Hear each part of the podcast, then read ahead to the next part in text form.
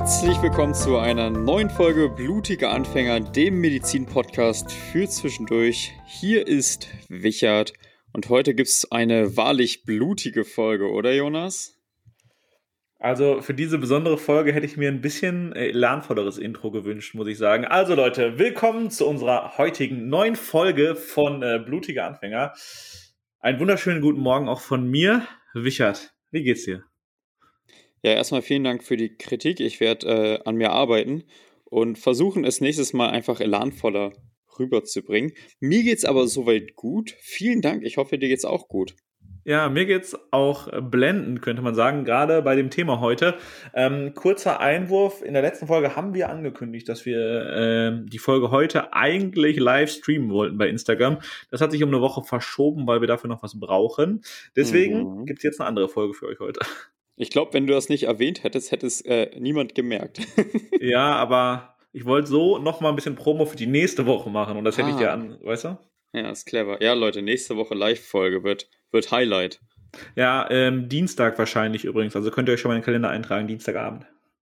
Ja. Da, da darf dann auch nichts schief gehen, ne? Weil äh, Mittwoch die herauskommt.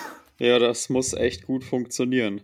Aber als Mediziner hat man ja eh starke Nerven, deswegen können wir das auch für Dienstagabend schedulen. Ja, das sind dann Prüfungsvibes quasi. Boah, die brauche ich unbedingt. Guck mal, bei mir erst, ist es erst wieder im April soweit. Äh, ich weiß gar nicht, was ich bis dahin machen soll. Ja, ist schon ein hartes Leben ohne Prüfung. Nee, ich glaube, wir alle bemitleiden dich hier. Zu, zur letzten Folge. Ich habe heute tatsächlich ähm, von einem Oberarzt ähm, ein Forschungsthema für eine Doktorarbeit vorgeschlagen bekommen. Also, das sind zwei, drei Kandidaten, wo ich schreiben könnte. Und er hat mir heute sein Thema vorgestellt, äh, was jetzt quasi bei ihm im intensivmedizinischen Bereich neu gestartet wird. Ist ganz spannend gewesen. Werde ich jetzt aber nicht verraten, solange ich es halt nicht oh. angenommen habe. Na toll. Jetzt war ich schon gespannt, es zu erfahren. Also sind bei, also äh, ich werde wahrscheinlich eine intensivmedizinische klinische Doktorarbeit schreiben. Das klingt auf jeden Fall spannend. Da bin ich ja, ja doch. Ich denke, ich denke, das, das, das wird mich schon interessieren, was du da machst. Ja, wann, wann erfahren wir das Ergebnis, Jonas? Mm, ja, wenn ich mich wirklich für das Thema, also wenn das Thema wirklich feststeht und ich äh, äh, starte sozusagen, kann sein, dass es noch zwei, drei Wochen dauert. Aber kann auch sein, dass es nächste Woche schon soweit ist. Äh, we will see, aber es geht auf jeden Fall voran, das wollte ich sagen. Es ist jetzt nicht das so, dass ich das letzte Woche angekündigt habe und das jetzt erstmal wieder drei Monate unter den Tisch fällt. Das freut mich. So, soll ich auch was liegen, Jonas? Äh, boah, bitte, lieg auch was. Spon spontaneous fällt mir auf. Ich kann ja auch was raushauen. Und zwar, liebe Leute, die, die am Anfang Januar die Neujahrsfolge gehört haben, haben Stimmt. es schon mitbekommen, dass ein neues Produkt ja geplant ist Stimmt. bei Kurt. Ja, hallo. Das hatten wir hier ja angekündigt und es ist bisher eine Person, die hat aber auch ganz oft geraten, ist bisher drauf gekommen. Ähm, im Story Hast du der Person eigentlich gesagt, dass sie drauf gekommen ist oder nicht? Nein, ich, das, ah. wird, das wird erst dann alles live verkündet. Auf jeden Fall ähm, geht es so langsam in die heiße Phase. Wir erstellen jetzt die Woche so ein paar letzte Sachen und äh, vermutlich in der kommenden Woche, ja, nächste Woche geht's dann los mit dem neuen Produkt und ihr werdet erfahren, was es denn ist und ihr werdet es lieben. Das verspreche ich, äh, spreche ich euch. Wie unfair ist es eigentlich, dass ich das A schon weiß und B wahrscheinlich auch schon diese Woche in der Hand habe? ja, das ich wollte mal kurz ein bisschen Hate schüren, das, bevor wow. wir ins Thema einsteigen. Direkt, direkt alle Jonas entfolgen. Theoretisch können wir es auch in der Live-Folge leaken. Boah, das wäre krass, oder? Wow. Das, aber das muss mir. Warte mal, das, das passt. Weil, also, ich habe letzte Woche habe ich es bereut, als ich zu, als ich hier irgendwelche Entscheidungen getroffen habe. Ich werde das nochmal durch den Kopf gehen lassen. Ja, lass es dir durch den Kopf gehen, aber ich meine, vom Zeitraum wird es vielleicht passen. Das ja, das ist Dienstag, passen, ne? Mhm. ist noch eine Woche hin bis dahin. Also kommt natürlich darauf an, wie weit man dann ist. Aber äh, ja. ja, es ist eine Möglichkeit. Ist eine Möglichkeit. Ja, so. bin ich gespannt. Vielleicht. Vielleicht. Ich muss sagen, ich bin eigentlich immer Fan von diesem 5 Minuten Intro kurz raushauen, was wir eigentlich die letzten Tage so gemacht haben, weil meistens passieren dabei spontane gute Sachen. Ja, man äh, sieht's, ich verplapper mich immer. ja, Anfang und Ende ist das Beste, Leute. Ja. ähm, nee, komm, du, wenn du dich eh verplapperst, darfst du auch mal raushauen, worüber wir heute reden, weil das auch dein Fachbereich ist. Ja, genau. In meiner super Einleitung habe ich ja eigentlich schon gesagt, dass es heute im wahrsten Sinne des Wortes blutig wird und habe eigentlich gedacht, das wäre eine tolle Überleitung gewesen. Jonas hat es anscheinend nicht so gefeiert. Wir reden heute zumindest über Blut und Blutwerte und allem, was, äh, alles, was man im Blut mal so nachschauen kann, damit ihr einen Überblick bekommt, was wichtig ist, äh, ob ihr gesund seid, wenn ihr beim Arzt eure Werte bestimmen lasst und ähm, ja, wieso welche Werte entscheidend für verschiedene Organe sind, denke ich mal, oder Jonas? Genau das. Also ich muss dazu sagen, ich fand das blutig war schon gut. Ich wollte nur ein bisschen mehr Elan dahinter haben. Okay, ja. okay, okay, okay, okay. Ja, ich werde es ähm, versuchen.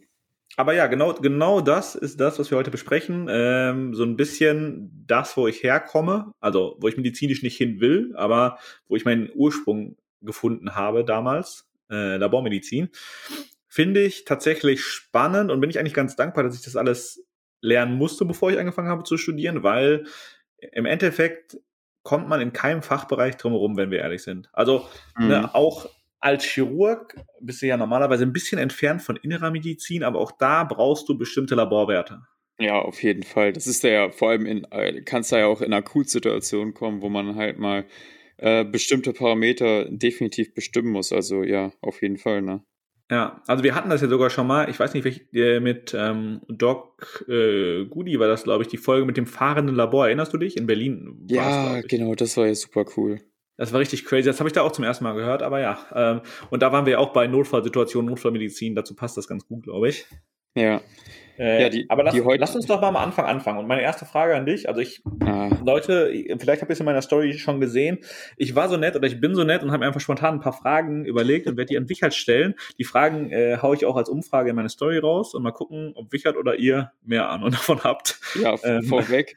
Das ist super fies, weil Jonas seit Jahren im Labor arbeitet und das quasi sein Alltag ist. Und ich mir eingestehen muss, dass ich damals die klinische Chemie-Klausur jetzt nicht so intensiv gelernt habe. Aber ich, ich bin gespannt, was ich hier alles mitgenommen habe aus der Uni und aus dem Klinikalltag in der Psychiatrie, wo ja die Blutwerte auch maßgebend entscheidend sind.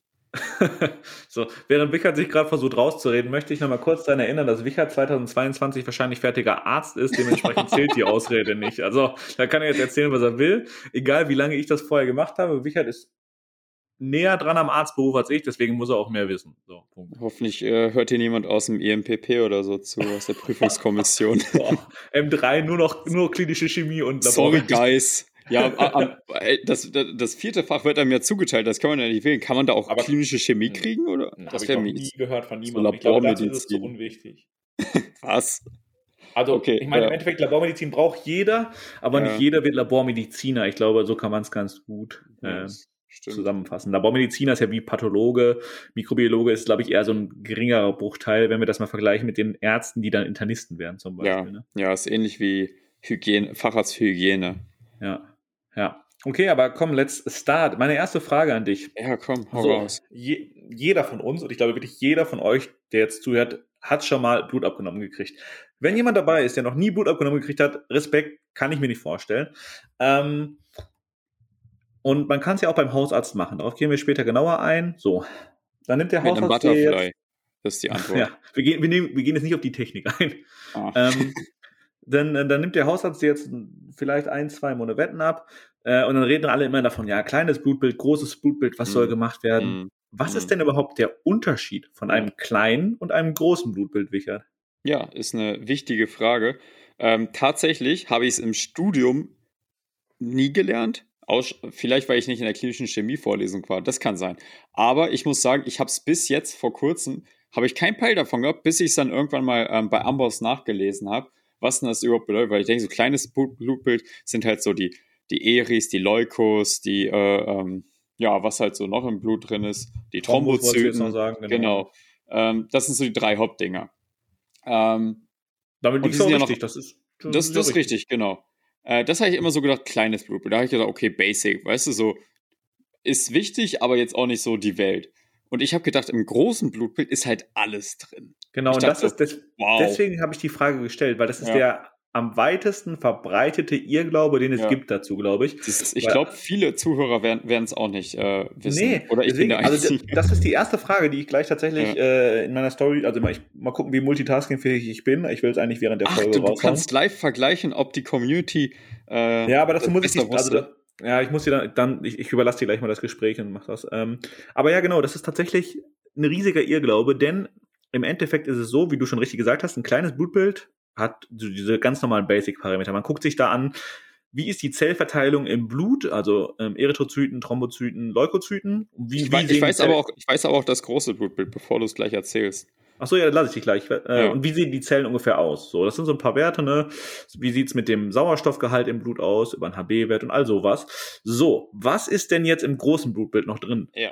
Im großen Blutbild ist nicht der ganze Rest drin oder alles, was noch wichtig sein könnte, sondern da sind nur die ganzen Parameter, die wir eh schon haben, nochmal genauer aufgeschlüsselt und zwar die Leukozyten. Wenn mich nicht alles. Nee, das ist ein Blutausstrich einfach, oder?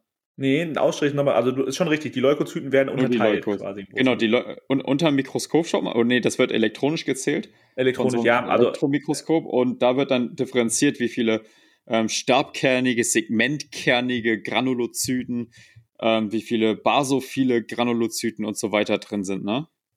Genau, also das sind ja nochmal zwei verschiedene Sachen eigentlich. Also in der Regel wird erstmal geguckt, wie viele Granulozyten haben wir, wie viele Lymphozyten haben wir, wie viele Monozyten. Das sind so die Untergruppen der Granulozyten. Äh, kurz für alle von euch, die Granulozyten sind eure weißen Blutkörperchen, also die, die für die Immunabwehr da sind. Und die werden noch ein bisschen genauer aufgeschlüsselt, weil man anhand der Verteilung der weißen Blutkörperchen Rückschlüsse auf den Zustand des Körpers hm. führen kann. So, grob gesagt. Das Wichtige jetzt aber, im großen Blutbild sind diese ganzen Standardsachen wie äh, Cholesterinstoffwechsel, also Fettstoffwechsel, ähm, Glukosestoffwechsel, Eisenstoffwechsel, Niere, Leber. Niere, Leber, das ist alles nicht dabei. Es ist tatsächlich nur das, nur das, was wir gerade gesagt haben.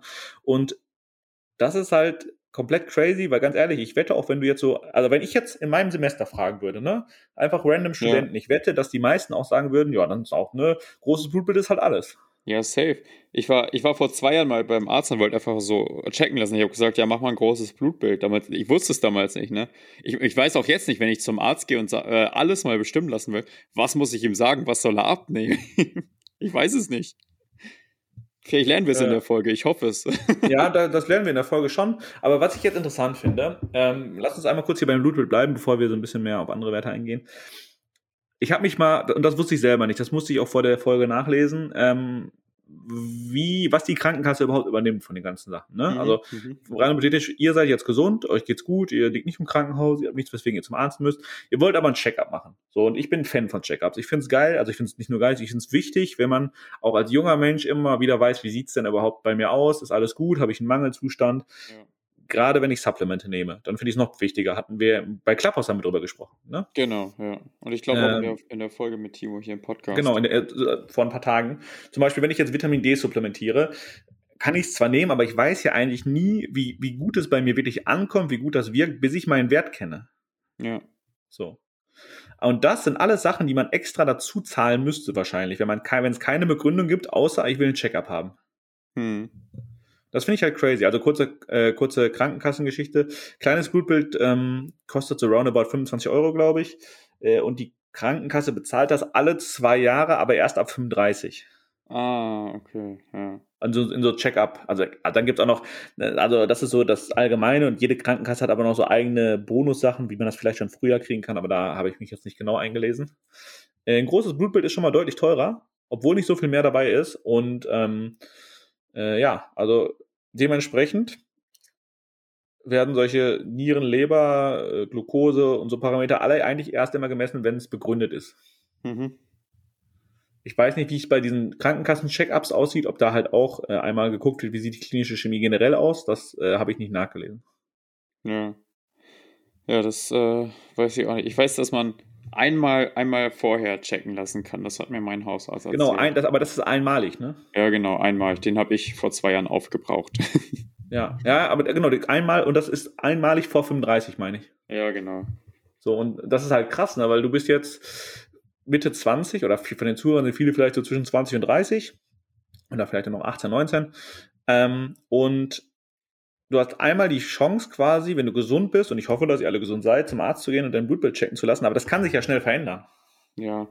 Es, es, guck mal, das gibt doch irgendwie voll den falschen Fokus. Ich meine, man soll jetzt auch nicht übertracken, ne? Dann jede Woche zum Arzt und dann, äh, ja, schau mal Cholesterin an oder was weiß ich. Aber guck mal, wenn man jetzt gesundheitsbewusst ist und eben versucht, sich eben daran zu orientieren, wie sieht es zurzeit bei mir aus und das einfach jährlich checken möchte, dann wird dir halt gesagt, ja, darfst einmal vor 35 machen, davor vor 35 ist quasi die Gesundheit oder das, was mit deinem Körper machst, egal. Erst dann gucken wir, weil dann erst dann zeigen sich meistens die Krankheiten. Und nur mit den Krankheiten wird ihr Geld verdienen. Ist ja nicht das Ziel, dass wir gesund bleiben. ja, weißt du, das ist ja, und, und das ist halt echt irgendwie so unschön. Äh, ja, finde ich auch. Also ich finde ganz ehrlich, ich war auch so ein bisschen verblüfft, als ich das gelesen habe, aber ich hatte, ich wusste es halt irgendwie schon im Hinterkopf. Ähm, das ist so ein bisschen so paradox, weil man sagt auch, also man sagt ja auch zu den 18-Jährigen, geht einmal im Jahr mindestens zur Zahnreinigung, zur professionellen. Und dann kannst du auch sagen, geht einmal im Jahr zum Check-up, zum Hausarzt. Also ich finde, das, ganz ehrlich, das ist beides ungefähr das gleiche.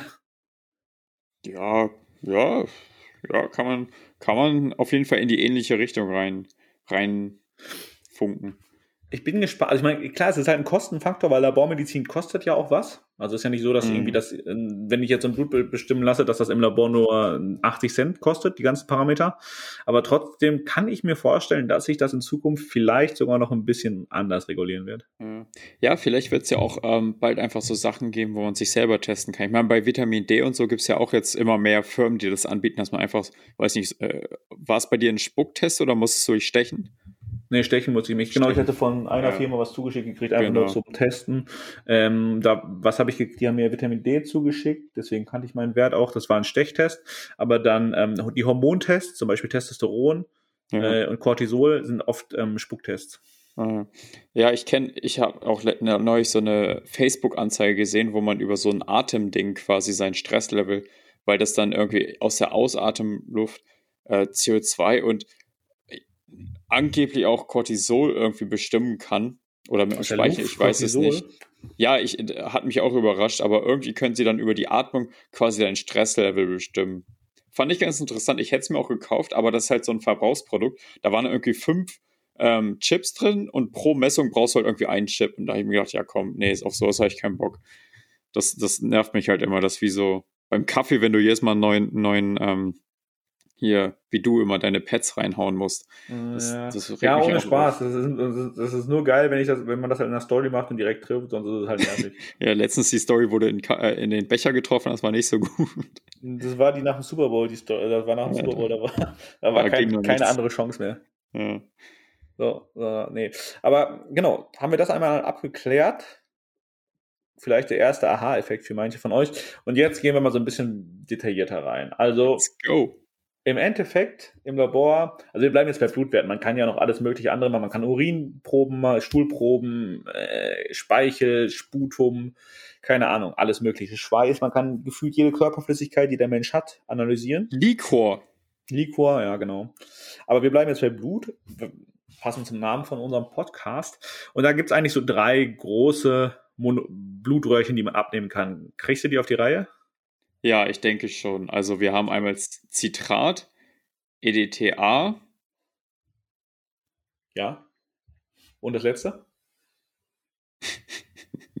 das ist echt bitter. Warte kurz. Weil wenn du es gleich sagst, denke ich mir so, ah ja, scheiße.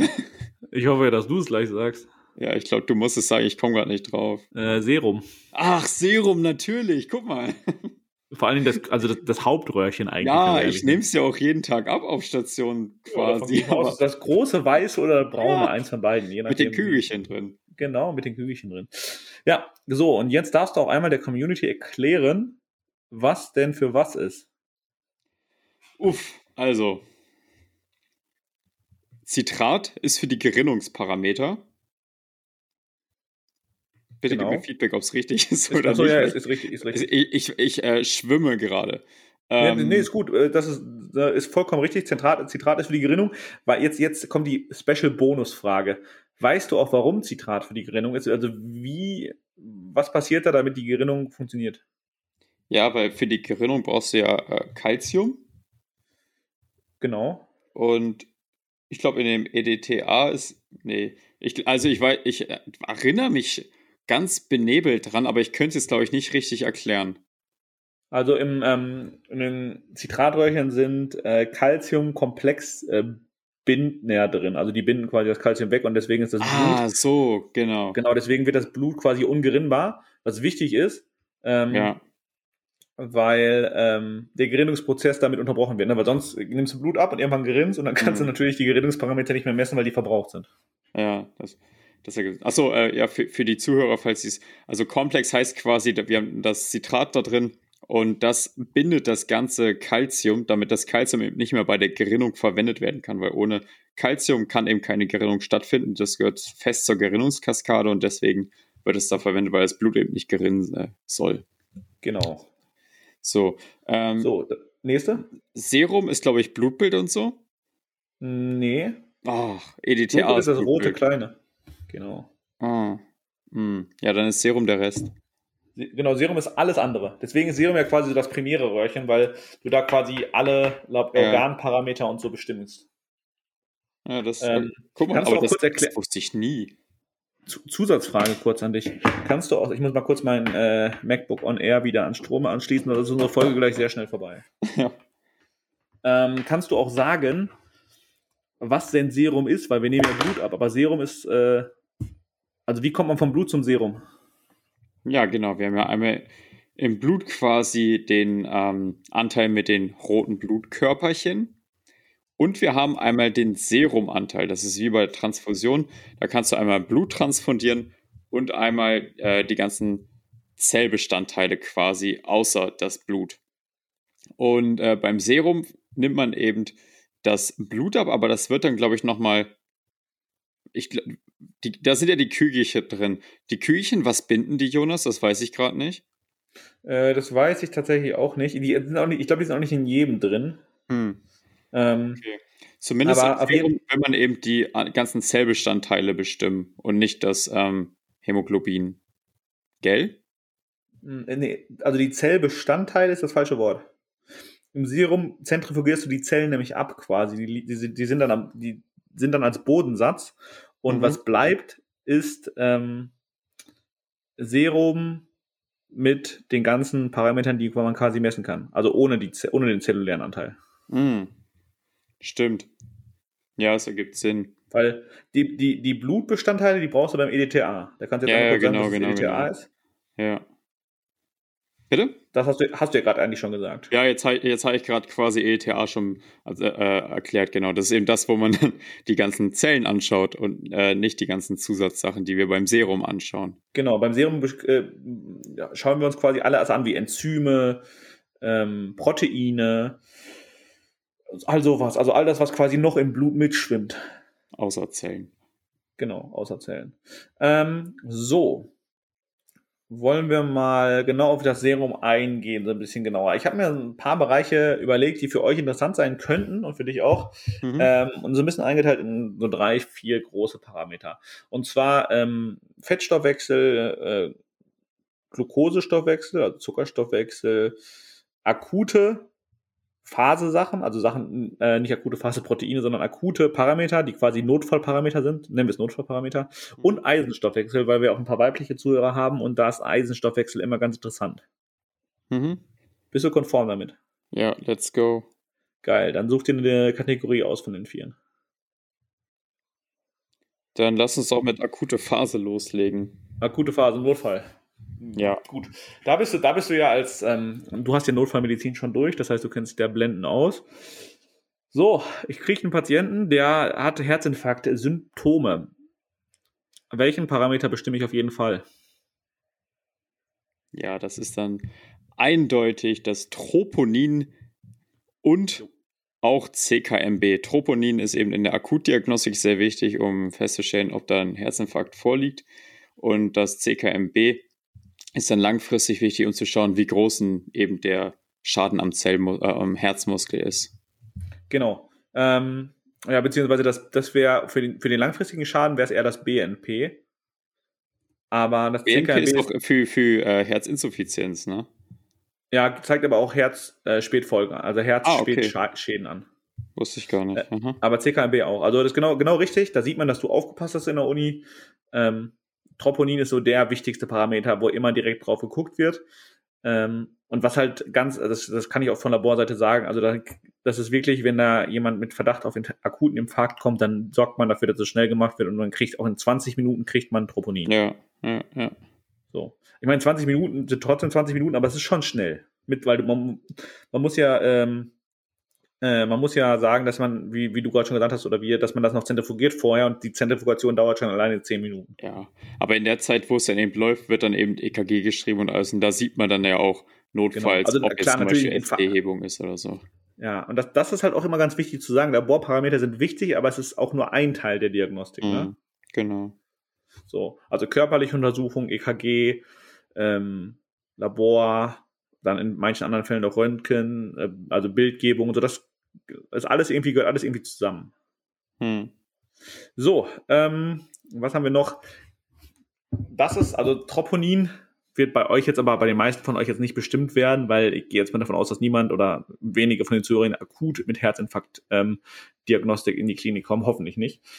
Ähm, ein weiterer Parameter, der der Entzündungsparameter des Körpers ist, oder der, ja, nehmen wir der Entzündungsparameter. Welcher wäre das, weißt du das? Vermutlich sprichst du da das C-reaktive Protein an, CAP. Genau, Ach, guck mal, Micha, das ist ja, ich kann dich fast nicht auf dem falschen Fuß erwischen. ja, ich muss ja meine richtig. kleinen Fehler von vorhin ausbügeln. nee, CAP ist natürlich genau richtig. Ähm, ist auch in den Routinen, also im Krankenhaus gibt es ja sowas wie ein Routinelabor, das quasi abgenommen wird, wo, ne, also das jetzt erstmal standardmäßig abgenommen wird. Da ist ein CAP natürlich auch immer mit drin. Ja. So. Ähm, steigt bei Entzündung im Körper, aber auch bei, nach Operation natürlich an. Das ist auch wichtig. Also wenn ich jetzt frisch operiert bin, dann kann ich auch mal ein höheres CRP haben. Ja, genau. Ist ja quasi auch so eine Entzündungsreaktion dann im OP-Gebiet genau. an, an der Stelle, ja. Hm, hast du noch ein, zwei andere Entzündungsparameter schnell auf Lager ja, vielleicht? Also ich würde immer CRP-Leukos machen. Die äh, Leukozyten sind halt ähm, ja, die weißen Blutkörperchen, die für die Immunabwehr da sind und die steigen bei einem ja, angegriffenen Immunsystem auch an. Und äh, Leukos und CRP-Anstieg ist immer so ein Indiz. Dann kann man noch die äh, Blutsenkungsgeschwindigkeit machen. Das macht man in der Praxis. Also eher, also in der Klinik nicht mehr. Er klingt nicht mehr. Damals, ja stimmt, ich habe das schon lange nicht mehr gesehen. Aber damals, als ich noch formuliert habe, war das schon zwei Jahre her. Da, da musste ich es noch machen sogar. Äh, ja, also ich glaube, ich glaub, in manchen Arztpraxen wird es auch gerne noch genommen. Ähm, aber in der, also im gängigen Routinelabor wird es nicht mehr gemacht. Ja, alright. Ähm, ähm, ja, das sind so die beiden Hauptentzündungsmerkmale. Dann würde ich noch zwei hinzufügen. Ähm, beziehungsweise Akute eines nicht direkt nennen. Hm? Akute Phase-Reaktion. Äh, nee, also ich würde IL-6 auf jeden Fall hinzufügen. Bitte? Interleukin 6. Echt? IL-6 das, das habe ich noch nie mitgekriegt, dass das bestimmt wird. Hm, wird ganz oft nach CAP-Anstieg bestimmt in der Klinik. Das habe ich noch nie mitgekriegt. Muss ich mal gucken jetzt die Tage. Hm, Achtung, also ich, ich weiß, von Psychiatrie habe ich ehrlich gesagt keine Ahnung. Ich weiß nicht, wie da CRP-Anstiege sind oder ob die da häufiger vorkommen. Aber IL-6 wird ganz oft so ähm, auch als äh, Parameter mit CRP-Diagnostik gemacht. Ah, spannend. Und wenn wir, also wenn wir jetzt wirklich ins Entzündung, schweres Krankheitsgeschehen Richtung Sepsis gehen würden, dann sind es äh, nicht nur IL-6 CRP, sondern auch ganz wichtig äh, Procalcitonin PCT. Das ist ah, so ja, der klar, Procalcitonin. Genau. Ja. Aber das ist für die meisten von euch jetzt erstmal uninteressant, weil hier geht es in der Folge so ein bisschen darum, dass ihr auch, wenn ihr beim Arzt seid, Blut abgenommen kriegt, eu, so ein bisschen was mit euren Werten oder mit den Werten, die da stehen, anfangen könnt. Und ähm, bis auf das CAP wird kein anderer, wird weder IL-6 noch PCT dabei stehen. Das ja, hoffentlich gibt es bei euch keine Sepsis, die äh, genau. werden muss. Ja. ja, dann wird es wahrscheinlich im Krankenhaus gemacht und nicht beim Hausarzt. Ja. So, ähm, gehen wir mal zum nächsten Bereich, äh, der jetzt für die Community vielleicht ein bisschen interessanter ist, weil das auch die direkt betrifft. Ähm, Glukosestoffwechsel, äh, Zuckerstoffwechsel. Mhm. Der ist nicht ganz unwichtig für alle von uns, denn ne, haben wir Zucker, konsumieren wir in Form von Kohlenhydraten täglich, brauchen wir zur Energiebereitstellung. Ähm, meine Frage an dich, welcher, wie heißt der Wert, den man bestimmt, um Langzeitzucker messen zu können. Also quasi die, Glu mhm. die, den Blutglucose der letzten drei Monate. Ja, das kann ich dir hervorragend erklären. Das ist der HbA1c. Genau. Ähm, und zwar kann man ja einmal den jetzigen Blutzucker messen. Ähm, das ist zum Beispiel ein Blutzuckermessgerät in die Fingerbeere sticht und dann einfach kurz misst. Ah ja, 80 äh, ja, Milligramm pro Deziliter, das passt ja alles. Aber wenn du jetzt einen Patienten hast, einen Diabetiker, die naschen ja gerne und halten sich nicht so gerne an ihre Diät. Und sie sagen, gucken Sie doch, Herr Doktor, 80 Milligramm pro Deziliter, mein Zucker ist ja super. Und dann sagst ja, die, ich glaube, die kennen auch so die Tricks, was sie machen müssen, um mhm. vorm Arztbesuch den irgendwie runterzukriegen. Ja, ja, die kennen die Tricks. Oder halt mal vorher ein bisschen mehr Insulin spritzen. ja, genau. Solange man das nicht übertreibt, wird ja. plötzlich mit 30 beim Arzt umkippt.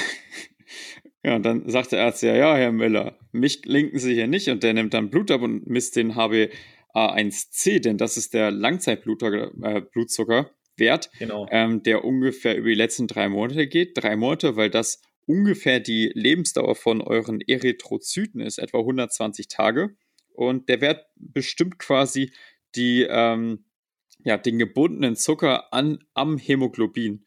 Und ähm, je nachdem, wie viel Zucker die Person genascht hat, ist er eben höher oder niedriger und gibt das eben über die 120 Tage ziemlich gut an eigentlich.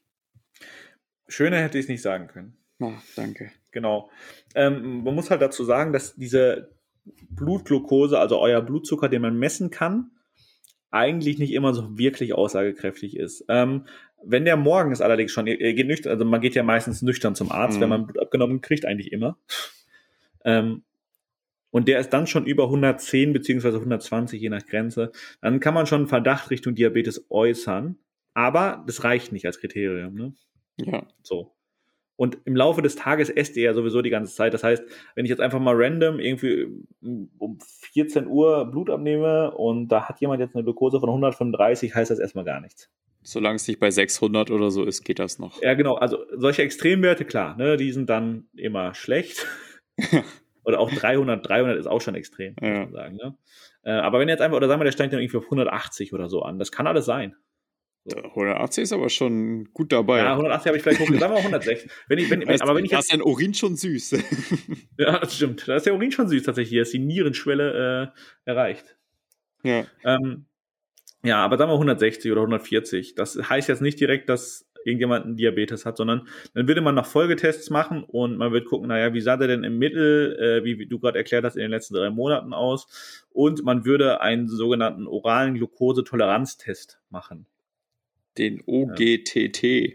Genau, hoffe ich nicht, dass den jemand von euch machen muss, weil ich habe gehört, diese, also man kriegt quasi eine zuckerhaltige Flüssigkeit und also man misst ihn nüchtern und dann misst man ihn nach einer Stunde, nach zwei Stunden nochmal und trinkt aber vorher diese, nach der ersten Blutentnahme diese zuckerhaltige Flüssigkeit und guckt dann quasi, wie die verstoffwechselt wird in den nächsten zwei ja, Stunden. Und aber weißt du was, ich, wurde, ich, hm? mich widert der Test richtig an. Äh, ich meine mich erinnern zu können, es sind 75 oder 80 Gramm Glucose, die man trinken hm, muss. Das ist, das ist mehr als man. Das, das sind, glaube ich, drei Tafeln Schokolade oder so. Wie viel ist denn in so einer Cola drin? Wie viel Glucose? Haben wir schon mal drüber gesprochen, glaube ich. Ah, weiß ich nicht. Äh, ja, auf jeden Fall ist das, das, das soll auch richtig, richtig mies schmecken, das Zeug, weil das halt ja. halt übertrieben süß ist. Ja. ja. Zumindest wenn es dann nach zwei Stunden zu hoch ist, ähm, ist es eben Indiz für ein Diabetes. Oder ist es beweisend? Wenn es äh, richtig ja, zu hoch ist? Das zählt als, das zählt als ne? Diagnosekriterium, genau. Ja, also wenn, der, okay. wenn, wenn da bestimmte Werte nach zwei Stunden umschritten sind, ja. dann kann man von einem Diabetes sprechen, ja. Okay. Ähm, und wenn ihr jetzt quasi äh, vielleicht bei euren Großeltern oder bei irgendjemandem, den ihr kennt, der auch äh, Diabetiker ist, mal sehen wollt, naja, hat sich die Person an seine Diät gehalten in letzter Zeit oder war vielleicht das ein oder andere Küchen, äh, Küchen, Kuchenstück mehr drin, dann guckt doch mal auf den letzten HbA1c-Wert. Und äh, bei Diabetikern wird der auch immer mitbestimmt beim Hausarzt. Ja. Der sollte, so. der sollte unter 5, 7, 5, 8 sein, glaube ich, also Prozent. Ja, ja, ja, genau. Unter 5, ich, boah, ich glaube, unter 6 habe ich im Kopf, 6,0. Ja, 6 ist auch, glaube ich, ein Wert, der okay da ist. Da gibt es so verschiedene Stufen, was bei Diabetikern noch okay und gut ist. 6,5 kann auch ein guter Wert sein bei einem Diabetes Typ 2. Ja, stimmt, ja. ja.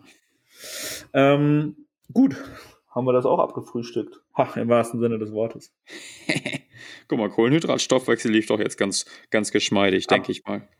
Ja, und das ist halt auch was, was, also ich finde, was man daraus mitnehmen kann, ist, dass die alleinige Blutglucose nicht immer der alleinig aussagekräftige Wert ist, wenn es um mm. Diabetesdiagnostik geht. Ne? Ja.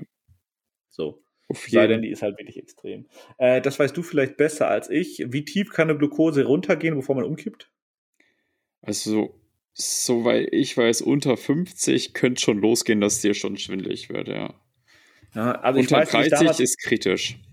Ich, ich, ich habe in einer Ausbildung mal so eine Abstufung gelernt mhm. und irgendwann gibt es äh, einen Koma-Zustand. Ich weiß aber nicht mal, welcher Zustand das war. Also welches, welcher Wert ja, war. Ich, ach, also das ist jetzt, glaube ich, habe es irgendwann in meinem Gedächtnis. Ich meine, das ist so zwischen 15 und 20 darunter.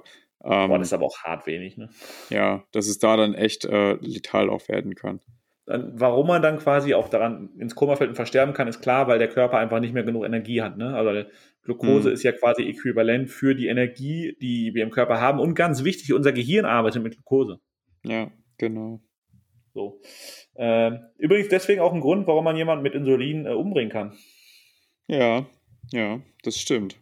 Da muss glaube ich, vier Stunden nach Tod noch messbar und dann nicht mehr. Aber ich bin mir nicht ganz sicher, deswegen will ich hier keine falschen Tipps geben. Ja, ich glaube, Insulin ist, ist, so ein ganz gutes Ding, was man nicht so schnell rauskriegt, auf jeden Fall, ja. Ja, nee, aber auch, auch wenn man selber Diabetiker ist, muss man halt schon vorsichtig sein mit einer Spritze, ne? Ja, auf also, jeden falls Fall. Falls man insulinpflichtigen Diabetes hat. Das ist äh, kein ungefährliches Medikament, auf jeden Fall, ja. Ja. Sollte man nicht dran naschen. so, okay. Welch, was, was machen wir jetzt? Wollen wir, wollen wir Eisen oder äh, Fettstoffwechsel? Worauf hast du Bock? Ja, du, ich sag mal, du bist der Laborchef, du bist Professor für Labor. Wenn ich der Chef bin, dann sag, kannst, du, kann, kannst du mir jetzt mal sagen, welches Cholesterin wir denn unbedingt in massiv hohen Mengen haben möchten. Naja, ist jetzt übertrieben, aber welches Cholesterin, von welchem Cholesterin haben wir gerne mehr im Körper?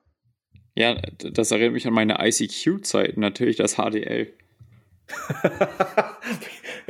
ich habe gerade überlegt, wie du das jetzt mit ICQ verknüpfen kannst. Oh, ja. Guter Übergang, oder? Brutaler Übergang. Übergänge ja. kannst du heute, ne? Ja, die, die laufen. Manchmal habe ich gute Tage. Äh, ich muss jetzt einmal kurz die erste Frage erstellen für die Story, deswegen erklär du doch mal bitte so ein bisschen Cholesterin mit HDL. das, ist auch, das ist richtig mies gerade so. Out of nowhere. Ja, Leute. Also, man sagt ja immer, Cholesterin ist schlecht. Und es gibt ja ein gutes und ein schlechtes Cholesterin. Und ähm, wo fange ich am besten an? Cholesterin. Erstmal, das sind so, im HDL und LDL sind quasi Transportformen. Das sind so kleine Bläschen, wo eben mehr oder weniger Fett drin ist. Und HDL ist eben, das nennt sich High Density Lipoprotein. Das ist eben, hat eine sehr hohe Dichte. Das heißt, da ist viel ähm, von dem drin, was ihr auch transportieren wollt. Und dann gibt es noch das LDL, das ist Low Density Lipoprotein. Ähm, und das ist nicht so gut. Folgender Grund: HDL bewirkt, soweit ich weiß, Jonas, äh, unterbrich mich, falls ich falsch liege, ähm, dass eben die Fette zur Leber getragen werden und sozusagen verstoffwechselt werden. Genau, das bewegt quasi den Rücktransport der Fette aus den Arterien zur Leber. Genau. Und das LDL trägt es quasi in die Peripherie und verstopft eure Arterien verfettet euch und bildet Fettzellen. Und das ist dann eben das, was man halt auch nicht so gern möchte und was eben für das Herz-Kreislauf-System nicht so gut ist. Deswegen sagt man, mehr HDL ist eigentlich besser. Genau. Ähm, vollkommen richtig. Das ist, so, kann, so kann man sagen. Äh, das LDL hat so ein bisschen was mit der Fettaufnahme in die Zellen zu tun. Das Low Density Lipoprotein. Ähm, und äh, das, das sammelt sich auch an Arterien, Plaques also das, das sorgt halt auch unter anderem für Plaquebildung in Gefäßen. Deswegen wollen wir davon eher weniger haben. Und äh, vom HDL ist tatsächlich der Grenzwert nicht unter einem bestimmten, normalerweise bei Laborparametern ist es ja meistens so, dass mhm. wir unter einem bestimmten Wert haben wollen, genau. ne, als Normalwert. Beim HDL ist es so, dass wir über 35 haben wollen. Ich meine, es wäre 35 gewesen. Ich glaube, da geht es für dich davon. Oder? Nee, 50 hm? bei Risikofaktor. Also ich glaube, 35 ist der Normalwert bei ja. 0 auf 15 Patienten und dann, bei, wenn man Risikofaktoren hat, natürlich noch mehr. Ne? Weil, genau, ich glaube, so ist es. Da weiß ich gar nicht, ob wir zu viel HDL haben können. Da wäre ich selber überfragt. Da müsste ich auch passen. Ähm, das weiß ich. auch. Ich habe auch mal gelesen, dass das Ganze mit gutes und schlechtes Cholesterin, wenn man eben gute Fette hat und einen guten Stoffwechsel, auch gar nicht jetzt so das ist, woran man sich orientieren sollte. Ja, das ist, ich glaube, das, das, ist veraltet noch so ein ja. bisschen, dass man das, also ich lerne, ich habe es halt auch genauso gelernt, ne? Ähm, ich, ich, weiß gar nicht, ob wir da mit Timo drüber gesprochen hatten in einem Clubhouse-Talk, dass Triglyceride auch immer wichtiger werden tatsächlich für Risiken. Was meinst Oder du? ich hab's, äh, dass ähm, nicht nur HDL und LDL das ist, worauf man wirklich achten muss, so, sondern dass Trigly der, der Triglyceridwert ja. enorm wichtig ist. Ich glaube, das war aber nicht in einem äh, Clubhouse-Talk, daran erinnere ich mich nicht, aber habe ich auf jeden Fall auch gehört, ja. Ja, dann habe ich es irgendwo gelesen. Äh, genau, weil es gibt ja noch mehr, mehr Parameter quasi. Es gibt das Gesamtcholesterin, ne? Genau. War es unter, weißt du den Wert? Unter 200. Genau, unter 200. Ähm, Triglyceride weiß ich nicht den Normalwert, muss ich gerade passen. Ja, bin ich auch raus. Gehört auch zum Fettstoffwechsel noch. Äh, ja, so, das sind so die Sachen. Das ist aber auch tatsächlich, ich glaube, Cholesterin wird wahrscheinlich in einem Checkup drin sein, aber es wird nicht runtergebrochen auf HDL und LDL, wenn man nicht Privatpatient ist, glaube ich. Das weiß ich nicht. Das, das also, weiß ich jetzt auch nicht mehr. Aber äh, fände ich zum Beispiel mal spannend. Schreibt uns das doch mal bei Instagram. Wer von euch, weil ich hatte heute, ich habe heute eine Umfrage gemacht, äh, wer denn überhaupt seine Laborwerte von 2020 kennt oder wem Blut abgenommen wurde. Und da haben viel mehr Leute ja gedacht, äh, geklickt, Ach, als ich gedacht hätte. Und ähm, von den Menschen kann doch vielleicht mal mir jemand mal schreiben, ob er so sein Cholesterin kennt. Also ihr müsst mir keinen Wert schicken, ne? aber einfach nur, ob er sein Cholesterin kennt, ob er sein, äh, was hatten wir gerade, Glukosewert kennt ähm, oder ob es wirklich nur so ein kleines Blutbild war. Ja, das wäre mal interessant. Ja, finde ich auch. Ähm, wie, kennst du deine Cholesterinwerte, Richard? Nee, kenne ich nicht. Ist halt schon zwei Jahre her, meine letzte Messung, und ich weiß aber nicht mehr, wie viel es war. Aber es war alles in Ordnung. Zu dem Zeitpunkt habe ich mich Low Carb, High Fat ernährt. War trotzdem alles in Ordnung. War trotzdem alles in Ordnung? Ja, dann hast ja. du einen guten Stoffwechsel, ne? Oder einfach eine tolle Ernährung. Tolle, ja. ja, aber da, also die Parameter, über die wir jetzt reden, ne, also gerade auch Kohlenhydratstoffwechsel, jetzt Fettstoffwechsel, sind natürlich enorm ähm, ernährungsgeprägt, ne? Ja, ja, auf jeden Fall. Klar. Und Lebenswandel geprägt, könnte man sagen. Der Körper passt sich ja auch nur an. Ähm, aber äh, Cholesterin stellen wir auch körpereigen her. Ja. Das auch ist important to know. Genau, weil, das, weil es gibt auch, man kann halt auch eine ähm, Veranlagung haben für hohes Cholesterin. Das geht auch, ja. Familiäre Prädisposition, boah, Prädis, okay. Familiäre Prädisposition. Sehr schön. So heißt das.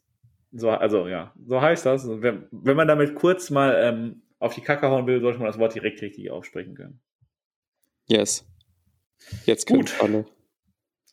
Jetzt äh, rutschen wir mal kurz rüber vom Fettstoffwechsel äh, zum Eisenstoffwechsel.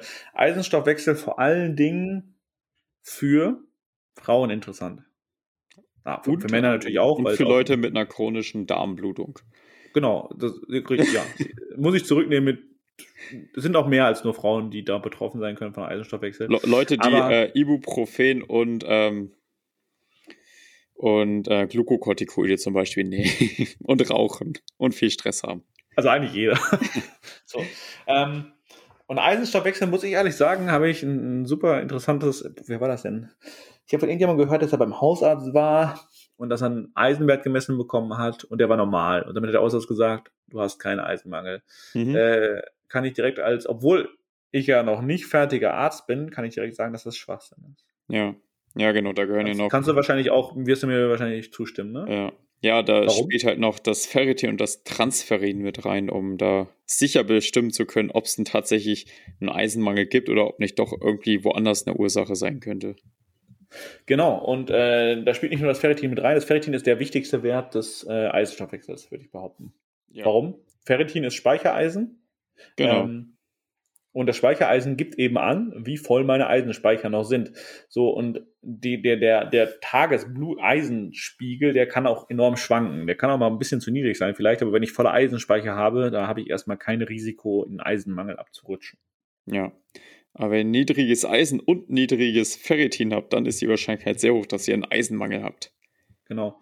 Deswegen, das ist jetzt mal so eine direkte Empfehlung an alle. Also ich meine, Eisenmangel ist ja so eine häufige Diagnose sogar bei jungen sportlich, äh, bei, bei jungen Frauen würde ich jetzt, also das mhm. ist nicht sexistisch gemeint, das ist in der Medizin tatsächlich häufig so. Ja, genau. Ähm, und wenn ihr das vielleicht bei euch vermutet, äh, oder wenn das vielleicht bei euch auch mal im Raum stand, dann guckt doch mal oder beim nächsten Arztbesuch, falls ihr, falls ihr sowas ansprecht, dann auf jeden Fall auch aufs Ferritin aufmerksam machen.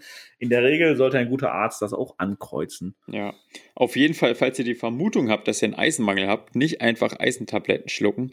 Denn Eisentabletten zu schlucken, bisschen zu viel Eisen zu sich zu nehmen, kann auch äh, auf jeden Fall sehr schädlich sein. Deswegen wichtig vorher abklären, habt ihr überhaupt einen Eisenmangel? Und wenn keiner besteht, dann bitte auch keine Präparate äh, nehmen, die dann Eisen füllen sollen. Genau. Also, also Eisen ist tatsächlich einer dieser Parameter, wie du gesagt hast, der toxisch im Körper sein kann. Ja, genau, genau. Da, da kann man tatsächlich zu viel supplementieren. Da kann man das, ja, so, es gibt so ein paar Sachen, die, die kann man wirklich übersupplementieren. Eisen ist so eine Sache, genau. Ähm, du hast es jetzt schön gesagt, äh, Eisen ist natürlich der Wert im Blut, Ferritin ist das Speichereisen und Transferin ist die Transportform. Ja, das sind so die drei wichtigen Sachen, die man im Eisenstoffwechsel bestimmen kann. Hm. Hm so, das sind so, also Eisen, Fette, Zucker, das kann euch alle so ein bisschen betreffen. Gehen wir nochmal kurz zu dem einen oder anderen Organ, weil jedes Organ hat ja netterweise auch so seine typischen Enzyme, damit man mhm. auch Rückschlüsse auf Organfunktion haben kann. Ja. Ähm, wenn ich jetzt, sagen wir mal, irgendwann machen wir Clubs wieder auf, eventuell trinke ich mal Alkohol. Leber. Also wir, Richtig! Ich kenne dich doch. Meine tolle Einleitung hat noch niemals ja. äh, zehn Sekunden gedauert. Genau. Äh, rein hypothetisch, ich war jetzt mal, wir gehen das erste Mal feiern nach Corona. Und das artet ein bisschen aus. Ich sag nur so, Medi-Meisterschaften. Ja, ah, noch besser, danke. Was würde bei uns im Blut sichtbar sein, wenn man uns am Montag nach den Medis Blut abnehmen würde? Ja, auf jeden Fall äh, Gamma-GT am Start. Ja. Gamma-GT und äh, alkalische Phosphatase vielleicht auch. So. Ja, Habe ich zumindest mal gelernt, dass, ja, dass, dass die beiden ansteigen, wenn man, also äh, generell, wir sind jetzt bei der Leber und bei Organen ist es so, dass jedes Organ ein paar spezifische Enzyme hat, die quasi von den Zellen des Organs freigesetzt werden, wenn da was zugrunde geht. Genau. So kann man es, glaube ich, ganz gut sagen, ne? Ja. Genau, so, und ähm, für Leber kriegst du, kriegst du so vier typische Leberenzyme auf die Kette? Das kriege ich hin. Kann sogar grob einteilen. Also wir haben die Transaminasen mit ähm, ALT und AST. Warte, lass mal kurz gucken. Alanin Aminotransferase und Aspartat-Aminotransferase. Ähm, das sind zwei wichtige Parameter bei ähm, jegliche Erkrankung von der Leber, wenn da äh, Leberzellen zugrunde gehen, weil die in den Leberzellen vorhanden sind, dann eben höher sind, wenn an der Leber was doof läuft. Und wir haben dann noch weitere äh, Parameter, die haben wir jetzt beide eben schon genannt. Die Gamma-GT, die Gamma-Glutamat, Glutamat oder Mühl? Ich glaube Glutamyl. Gamma-Glutamyltransferase. Ähm, das ist ein Cholestase-Parameter und eben bei Alkohol ab Usus oder nach den Medi-Meisterschaften erhöht, genauso wie die alkalische Phosphatase. Dies ist nicht nur leberspezifisch, sondern hat auch was mit dem Knochenstoffwechsel zu tun. Genau. Richtig, sehr schön, sehr schön. Guck mal, also, der hat das klinische Chemie auch fast selber schreiben können. naja. Ah ja, und dann haben wir natürlich noch äh, ganz, ganz wichtig das Bilirubin, das, was euch gelb färbt, wenn ihr irgendwie was an der Leber habt. Genau, das was vor allen Dingen auch, also es gibt ja Bilirubin, kann man sehen. Also es gibt so paar, es gibt so ein paar Parameter, die man von außen sehen kann. Wenn ihr ja, genau. jetzt jemanden seht in der Klinik, der ein bisschen so gelbliche Haut zu sein, zu haben scheint, aber vor allen Dingen gelbliches Klären, da sieht man es, finde ich meiner Meinung nach noch viel besser. Also äh, das ist das Weiße in euren Augen quasi. Ja, und wenn das gelblich ist oder leicht gelblich verfärbt ist, dann wird diese Person einen höheren Bilirubinwert haben, auf jeden Fall über 2,0.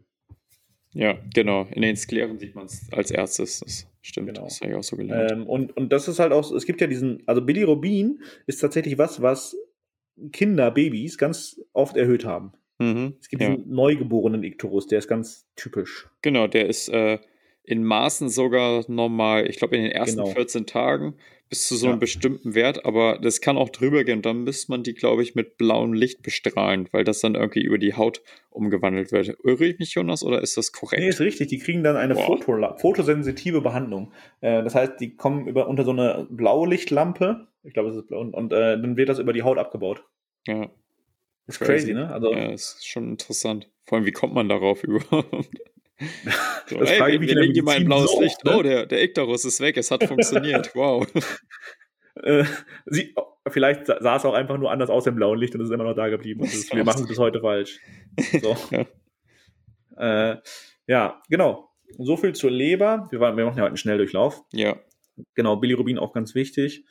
Ähm, ja, bei Alkoholabusus, also sprich, wenn man wirklich eine Patienten hat, das ist jetzt wieder für alle interessant von euch, die vielleicht in der Klinik arbeiten, die äh, ja, die meisten werden es kennen, ähm, kann es sein, dass natürlich auch nicht nur die, die ähm, normalen Leberenzyme, also die, die alkoholanzeigenden Leberenzyme Gamma, GT und AP erhöht sind, sondern auch alle. Äh, das, da sieht man dann schon, dass die Leber auch schon fortleidend in, fortschreitend in Mitleidenschaft gezogen wurde. Also mhm. Ja. So, bei einer Leberzirrhose, da sieht es dann nicht mehr so gut aus, wenn die Leber umgebaut wird. Nee, das ist dann ungünstig. Dann winkt auch schon die Lebertransplantation irgendwann oder das äh, Leberzellkarzinom. Ja, das habe ich auch, das habe ich tatsächlich auch gelernt schon, dass äh, Leberzirrhose schnell in Karzinome irgendwann mhm. umswitchen kann. Muss man aufpassen. Muss man aufpassen. Ähm, was haben wir denn noch? Was haben wir denn noch für Organe? Niere.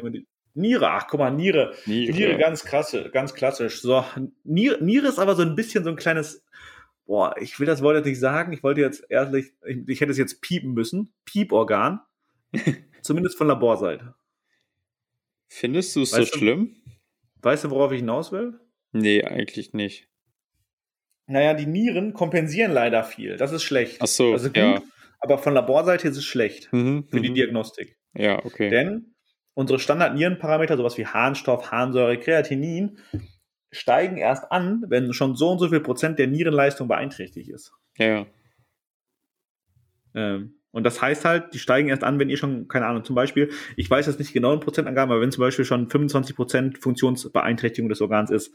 Das heißt, man sieht es, ist es kein frühanzeigendes, äh, keine frühanzeigenden Werte. Ja, stimmt. Das ist sehr ungünstig. Ja, kriegst du so ein paar Nieren, kannst du die Nierenwerte auch einmal schnell raushauen? Na klar. Also, da haben wir einmal ein Krea, das Kreatinin. Das sollte niedrig sein. Bei alten Leuten ist es höher. Ähm, Harnstoff und Harnsäure. Genau. Das sind alles so Sachen, äh, Stoffwechsel-Endprodukte quasi, die über die Niere ausgeschieden werden. Und wenn die dann im Blut höher anfallen, dann weißt du, entweder hast du eine zu hohe Produktion von diesen Stoffwechsel-Endprodukten oder deine Niere schafft es einfach nicht mehr, die rauszuballern. Und ähm, ja, häufig ist eben die Niere schuld. Vor allem bei älteren Leuten, wo dann eben die Niere nicht mehr richtig äh, gut arbeiten kann und äh, ja, die Endprodukte dann eben ansteigen. Vor allem bei anfangendem Nierenversagen sieht man das dann zum Beispiel. Und dann hat man immer Angst, wenn das Krea hochgeht und noch höher. Und dann ähm, ist die Angst groß, dass da doch irgendwie intensivmedizinisch was gemacht werden muss. Ja, was ich auch schon, was ich gelernt habe mittlerweile auch schon, ist, dass äh, viele Herzpatienten, also mhm. die wirklich eine starke Herzinsuffizienz haben, die, die, versterben letztendlich an, an Nieren, am Nierenversagen. Wieso? Wurde mir intensivmedizinisch so beigebracht. Weil die Niere halt irgendwann, äh, gut, das kann ich jetzt leider nicht genau erläutern. Ah, okay. Aber Was wenn, ich mal gehört habe, ist, dass äh, häufig Mikrotrompen dann in die Niere gehen, weil bei äh, Vorf. Äh, ja, das kann, das, kann, das kann auch ein Grund sein. Ja. Aber die Niere ist natürlich ein unglaublich lebenswichtiges Organ für uns, weil oh, es ja. äh, alles cleart quasi, uns befreit von den ganzen toxischen Substanzen. Ähm, und Niere macht aber noch was. Es gibt tatsächlich noch, also das jetzt, das wäre jetzt Spezialdiagnostik der Niere. Aber. Ja, äh, das RAAS und EPO. Genau, also e EPO wäre jetzt für die Sportler interessant. Das wäre auch ein Wert, den man messen könnte. Ähm, das Hormon, das quasi die roten Blutkörperchen zu, zur Bildung der roten Blutkörperchen führt. Genau. Von der Niere rausgeballert. Und bei einer Nieren, wenn du, ähm, es gibt sogar noch einen Stoffwechselweg, der eingeschränkt ist, wenn du eine Niereninsuffizienz hast, der gestört sein könnte. Das weiß ich aber nicht, ob der immer sein muss. Ich glaube, muss nicht, aber kann. Hm. Irgendwas produziert tricky, da bin ich auch nicht drauf kommen, wenn ich so. Hm? Gib mir mal, gib mir mal einen Hint. Haben wir bei Clubhouse drüber gesprochen am Samstag, Sonntag. Ja, da erinnere ich mich nicht mehr dran. Das ist kein Hint. äh, Vitamin D. Ach so, ja klar, gut. Okay, da, nee, da wäre ich jetzt nicht drauf gekommen. Nee, deswegen sage ich ja, die Frage, die, das, die war gemein, die, ja. äh, die hätte ich auch nicht beantworten können. Aber Niere ist natürlich auch ein Vitamin D-Stoffwechsel ja, äh, wichtig. Ja. So, das heißt, du kannst theoretisch bei, bei einer schlechten Nierenfunktion einen niedrigen Vitamin D-Spiegel im Blut haben. Ja, das ist natürlich alles nicht so schön, wenn die Niere nicht mitmacht. Nee, das ist nicht so schön. Aber bleiben wir mal kurz beim Vitamin D. Das ist jetzt so der, der letzte Wert, auf den ich. Äh ah, nee, ich hab, eine Sache habe ich noch danach. Naja. Über Vitamin D äh, haben wir ja beide gesagt, supplementieren würden wir, würden wir auf jeden Fall supplementieren. Mhm. Hm. Kriegst du es mal kurz hin? Das, nee, das sprengt jetzt den Rahmen. Ähm, wenn wir mal den Vitamin D-Stoffwechselweg uns so ein bisschen angucken, dann sind ja eigentlich drei Organe daran beteiligt. Ne? Mhm. Fängt mit der Leber an. Nicht mit der Haut? Haut. Achso, erst Leber, dann Haut. Genau, die Vorstufe, sieben, ah. sieben irgendwas, irgendwas, äh, kommt aus der Leber. Dann wird es über die Haut weiter verstoffwechselt und im Endeffekt wird dann der, über die Niere das Endprodukt 1,25 äh, äh, Cholecalciferol gebildet. Ja, perfekt. Wenn mich nicht alles täuscht. Ähm, und Vitamin D ist ja was, was in Deutschland 80 Prozent, glaube ich, bei 80 Prozent im Winter ein Mangel ist. Äh, mhm. Du supplementierst es auch, ne? Ja, ja, ich supplementiere es auf jeden Fall auch, ja. Ja, und ich glaube, du, du hattest aber auch gesagt, du hast deinen Wert irgendwann mal messen lassen, ne? Ja, der war, damals habe ich noch nicht supplementiert, da war er im unteren Mittelfeld, aber ist schon zwei Jährchen her, wie gesagt. Schon zwei, ja. Aber deswegen, also auch eine, das ist einfach so eine Empfehlung, die ich selber auch mal bekommen habe, die ich auch weitergeben würde von Laborseite. Wenn ihr Supplemente nehmt, wie zum Beispiel Vitamin D, macht es auch Sinn, durchaus irgendwann mal nach einer gewissen Zeit, also idealerweise vorher, bevor man anfängt, die zu nehmen, was bei vielen jetzt vielleicht zu spät sein wird, aber irgendwann mal den Spiegel zu bestimmen, mhm. äh, um einfach zu wissen, naja, wirkt das, nehme ich das Richtige, nehme ich vielleicht falsch, ist die Dosierung vielleicht gering, kann mein Körper es nicht aufnehmen oder so weiter und so fort. Ne? Ja, genau. Ja. Gut. Ähm, boah.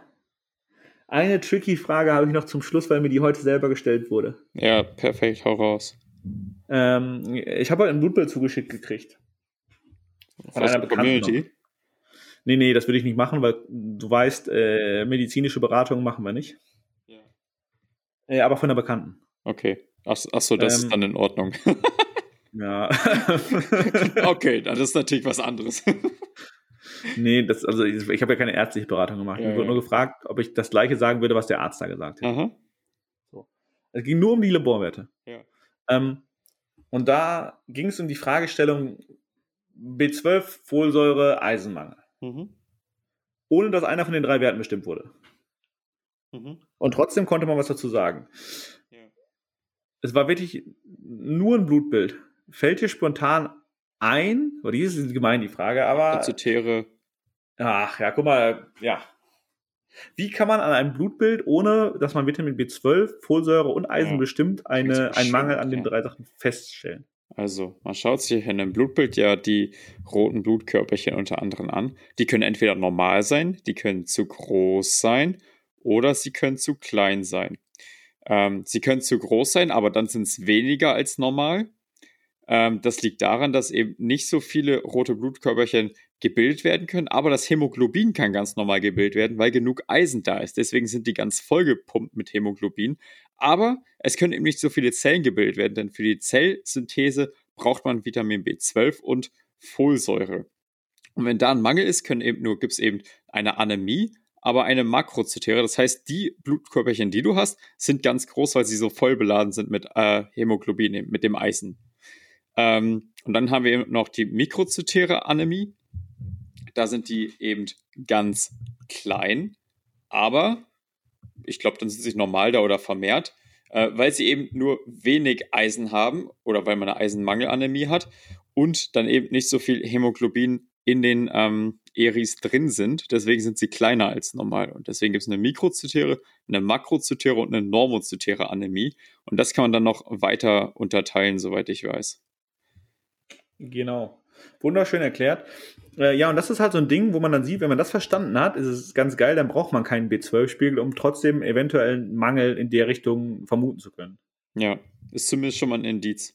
Wir, hatten, wir, wir hatten also, da irgendwann mal so eine fette Tabelle, also es ist noch viel, viel mehr. Das können auch irgendwie, ja, ich, ich, ich fange jetzt gar erst damit an. ja, da, also das ist halt, das ist zumindest was, wo man dann quasi anfangen könnte, weiter zu suchen. Ja, genau. Also dieser, dieser, was du gerade beschrieben hast, diese großen, dick, voll bepackten Zellen, die können ja mehrere Gründe haben. Es kann ja, muss ja nicht B12 sein, es kann B12 sein. Ja. So. Äh, ja, sehr schön. Guck mal, hast du die, die, die Fangfrage am Ende nochmal rausgehauen.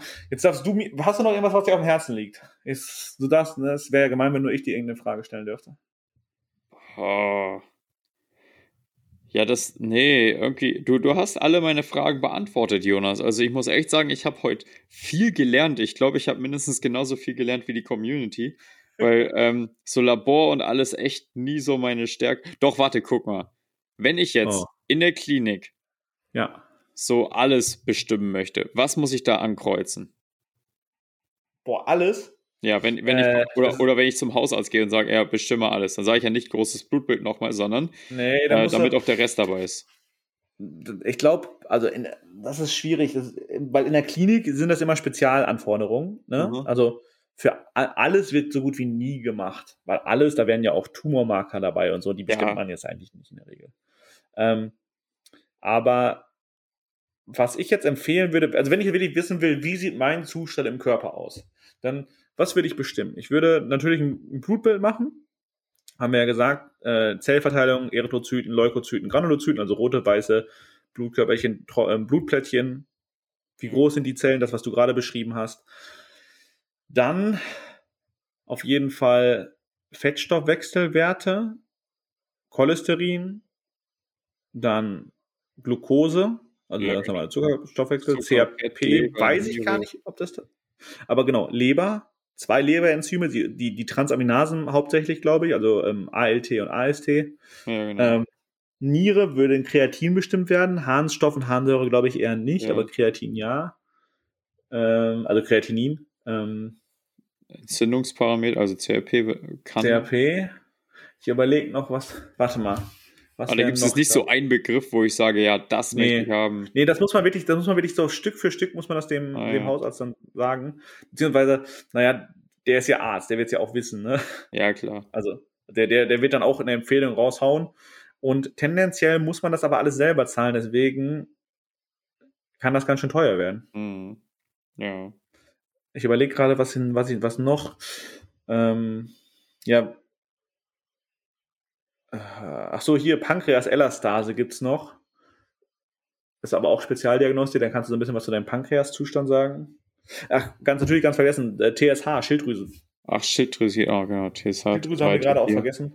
Ja. Äh, Unterfunktion, Überfunktion. Kann man auch tatsächlich ganz gut, also TSH steigt, glaube ich, relativ schnell an. Hm, sieht, man, ähm, sieht man recht gut, wie da der Spiegel ist. Äh, ja, genau, Eisenstoffwechsel würde ich mitnehmen. Ja, ja. Mhm. Und alles, was, wenn, wenn, wenn ihr jetzt wissen, wirklich wissen sollt, so wie sind meine Hormone, Testosteron, Östrogen, das ist auf jeden Fall alles Spezialdiagnostik. Ja, dann wird es teuer. Dann wird es teuer. Ähm, ein kleiner Funfact hier zum Testosteron. Äh, ich habe eine Umfrage irgendwann gemacht, die Tage, und habe eine Frage gekriegt, was hältst du von Stoffen? Habe ich jetzt nicht mit rausgenommen, weil ich, da kann ich nicht so viel zu sagen. Ich würde es halt selber nicht machen, aber ich bin immer ein Fan von Leute leben lassen. Ne? Also wenn, wenn jemand das machen möchte, soll er machen. Mhm. Tendenziell weiß er, dass es nicht gut ist, denke ich mal. Ähm, aber Leute, die halt wirklich dieses Wettkampf-Bodybuilding betreiben und die es unbedingt machen müssen, wirklich, falls ihr keinen, falls ihr selber betroffen seid und keine andere Wahl habt, weil ihr einfach Bock drauf habt, keine Ahnung, weil ihr euch nicht ausreden lassen wollt, finde ich das immer enorm wichtig, das unter ärztlicher Kontrolle zu machen. Machen da Ärzte mit und sagen, hier hast du noch ein bisschen Stoff. ja, nein, also da will ich auf, also auf so Werte wie Testosteron zum Beispiel raus und äh, generell Hormone. Ach so, das einfach kontrollieren zu lassen, okay. Ja, weil ne, der, wenn ich jetzt der Arzt spritzt ein bisschen. so, einmal vorbeugen, jetzt gibt es die Spritze in den Gluteus.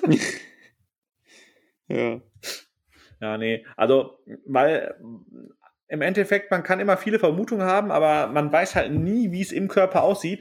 Und das finde ich ich würde nie Labormedizin als Facharzt machen wollen, finde es aber trotzdem faszinierend, dass du einen Laborbefund vor dir sehen, vor dir liegen hast und du kannst theoretisch, wenn der jetzt kein Normalbefund ist, wenn da irgendwie ein paar Sachen erhöht sind, was zu dem Gesundheitszustand des Patienten sein. Ja. Ohne den Patienten gesehen zu haben. Ja. So. Ja, aber das war jetzt ja nur ein Teil. Der Labormedizin ist ja noch viel mehr, als ja, das ist ein super komplexes Thema. Deswegen habe ich es auch nie gelernt. Das war immer zu komplex einfach zum Lernen. Hast du dir fürs M2, hast du was geskippt fürs M2 eigentlich? Äh, das war da gar nicht im Lernplan drin. Ja, weil ich habe es, glaube ich, ich glaube, in dem, in dem, äh, ich hatte mal geschaut, es ist, glaube ich, irgendwie eine Frage oder äh, zwei Fragen ja. gewesen in den letzten so und so viel. Äh, das finde ich krass. Ich meine, ja, gut, guck mal, so die Standardblutsachen, die sind halt immer Bestandteil von irgendwelchen Erkrankungen. So kennst du die ja auch, weißt du, wenn du eine Frage hast, ja, da ist der und der Blutwert, da ist das und das erhöht, dann kommst du ja auch so drauf. Aber so aus dem Kopf mal alles runterplappern, das ist halt schon irgendwie was anderes. Ah, ja, ja, stimmt schon. Es wird auch mündlich nicht passieren. Apropos, ich habe ein kleines Live-Update aus der Community. Ich habe die ersten zwei Fragen rausgehauen. Äh, 61% sagen gerade, in einem großen Blutbild kann man fast alles sehen. Ha, krass, ha. ja. Die also ersten 15 Minuten werden die. Ist, ja. Und ähm, 47% sagen, wir haben gerne viel LDL-Cholesterin im Blut. Echt? Ich dachte, das weiß man mit dem HDL. Habe ich die, warte mal, ich habe die Frage, äh, von welchem Cholesterin haben wir gerne richtig viel im Blut? Tja. Also klingt ja, der ist ja gerne vor, deswegen. Ich mach mal auch, guck mal, ich sehe es gerade. Ich sag, Großblut, kann alles sehen, richtig. Kann man verstehen, oder? Cholesterin haben wir gerne im Körper, LDL. Ja. Übrigens, Hab ja, nichts gelernt. Mal, bei allen Umfragen, die ich mache, stimmt Wichert immer für das Falsche oder für das Abwegige. ja, manchmal bin ich halt unsicher, weißt du, man kann nicht alles wissen. genau. Hast du eigentlich auch dafür gestimmt, dass ich 32 bin letztens? Ich habe ich hab mit meinem Privataccount, glaube ich, 24 gemacht, mit Kursus 32. Ja, genau, das habe ich gesehen. Dachte mir, jetzt willst du mich vollkommen verarschen. Ne? Ja, ein bisschen verwirrend. Der Schnitt muss stimmen. Props an die Community, es haben halt wirklich nur irgendwie so, ich glaube, es waren 20 Leute, die nur für 32 gestimmt haben oder so, ne? Der Großteil lag bei 26 und 28. Äh, beide waren irgendwie 2 und 400 oder so. Ähm, aber wie, wie ich, als ich die 24 gesehen habe, dachte ich mir, boah, richtig nett, hat heute einen guten Tag. Und dann habe ich auf 32 geguckt. Ja, naja, war mir halt unsicher. Ich habe so gedacht, ja, doch, junger Bursche. Und dann habe ich mir gedacht, ja, aber so ein paar Falten und graue Haare sind da schon, weißt du? ich, ich, muss mich mehr weich zeichnen bei ja, Die Filter müssen, müssen besser werden bei Insta. Scheiße. Mhm. Für Story, für Story brauche ich einen, es gibt doch bestimmt irgendeinen Filter, den man machen kann, der so, ich brauche einen Beauty-Filter. Es gibt doch bestimmt so, so einen Babyfilter, wo du dann so ein Babyface hast. ja. Mm, ja, ich werde ich werd euch noch zwei, zwei weitere Fragen raushauen. Das mit Eisenstoffwechsel und das mit äh, HbA1c hatte ich noch vor. Ähm, sag mal kurz, jetzt kannst du mir hier live mal in der Folge, was, was nimmt man HbA1c und welchen anderen Parameter nimmt man da? Bitte? Ich will eine Frage zur Langzeit-Blutglucose machen. HbA1c und als falsche Variante. Glucose, also Blutzucker klingt irgendwie blöd. Äh, ah, warte hier. Beta-Amyloid. Beta-Trace-Protein. Was ist das denn? Wenn, wenn du Liquor aus der Nase kriegst, äh, testet man das, weil das im Liquor drin ist, aber nicht im normalen Blut. Bei okay, krass. Guck mal, siehst du, eine Stunde, sieben Minuten, zack, ich habe was gelernt. ich habe es geschafft. Ich kann auch noch Wissen reinbringen. War, war mal eine Frage bei Kursus bei äh, Wichert will's wissen, deswegen weiß ich's. Ja, apropos, jetzt, wir sind jetzt schon am Ende. Wir, ich glaube, wir quatschen die letzten fünf Minuten nur noch so ein bisschen sinnlos hin und her. Ja, ähm, ihr müsst nicht zuhören, Leute, außer ihr wollt lustige Sachen. Vielleicht kommt ja auch noch ein krasser Fact. Äh, das ist immer so, äh, letzte, im letzten Outro haben wir einen krassen Fact rausgehauen, weil dann ging es plötzlich darum, dass du deinen PJ bestimmen dürfen. Ja, am besten wir machen hier jetzt Schluss. ja. Ich meine, heute haben wir es ja im Intro drin, wenn eventuell live das neue Produkt in, im Stream kommt. Ja, stimmt. Das muss ich mir jetzt echt mal durch den Kopf gehen lassen. Lass, lass es dir durch den ähm, Kopf gehen. Äh, so, ich denke, mit dem letzten Fact, den du rausgewählt hast, schließen wir die heutige Folge. Jawollo. Ähm, du bist erlöst von Labormedizin? Boah, es ging sogar. Ich glaube, bestanden hätte ich. Auf je, also bist auf jeden Fall bei mehr als 60 Prozent. Das heißt, ich denke, du hättest auch ganz gut bestanden. Das, das hat mir der, nach dem Physikum hat mir viel Gewinn immer gereicht, also passt das. Ja, da bist du heute auf jeden Fall. Guck mal, du hattest das klinische Chemie heute. Ich, äh, ich, ich bestätige, dass du bestanden hast. Ah, zieh ich den Schnitt nochmal nach oben hier. Geil. Also ihr seht, wir sind ein Wissenspodcast. Echt so. Ja, echt so. Also Leute, nächste Woche gibt's, ich kündige es jetzt nochmal an, die Live-Folge. Bei Instagram könnt ihr uns live zuhören und einen Tag später auch live anhören. Ähm, nee, oh, nicht live. Könnt ihr einen Tag später anhören. ähm, Aber ihr könnt auch live dabei sein. Ihr könnt auch live dabei sein, genau. Von mir gibt es heute keine letzten Worte mehr. Ich habe genug gesagt. Stage is yours. Ja, liebe Leute, ich hoffe, ihr habt heute mindestens genauso viel gelernt wie ich und ähm, ja, schön, dass ihr bis zum Schluss mit dabei wart und auch die spannenden Infos am Ende mitnehmen konntet. Wir freuen uns natürlich wieder und das ist jetzt eine direkte Aufforderung, diesen Podcast hier mit fünf Sternen zu bewerten und auch gerne einen Kommentar dazu lassen. Und wie immer dürft ihr ihn gerne in euren Stories teilen. Wir haben euch lieb. Bis nächste Woche zum Live-Podcast. Wir hören uns und sehen uns. Bis dann. Tschüssi.